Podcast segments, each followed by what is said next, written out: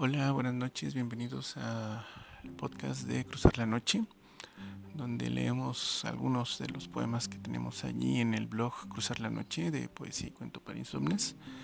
En este caso vamos a leer un poema melancólico que se titula Remedios de Medianoche. Abandonarse, caer, olvidarse, distintas formas de perderse. Amar, querer, besarse, distintas maneras de encontrarse Lágrimas, sangre, suspiros, distintos remedios para aliviar el vacío. Luna, alcohol, distancias insalvables, distintas formas de alejarse.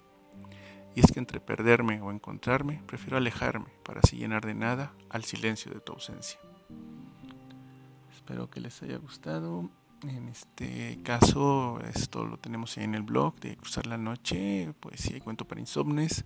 Esperemos que nos sigan acompañando en lo que leemos estos poemas, en lo que profundizamos en esta cuestión poesía y pues un poco de por qué escribimos y para qué no.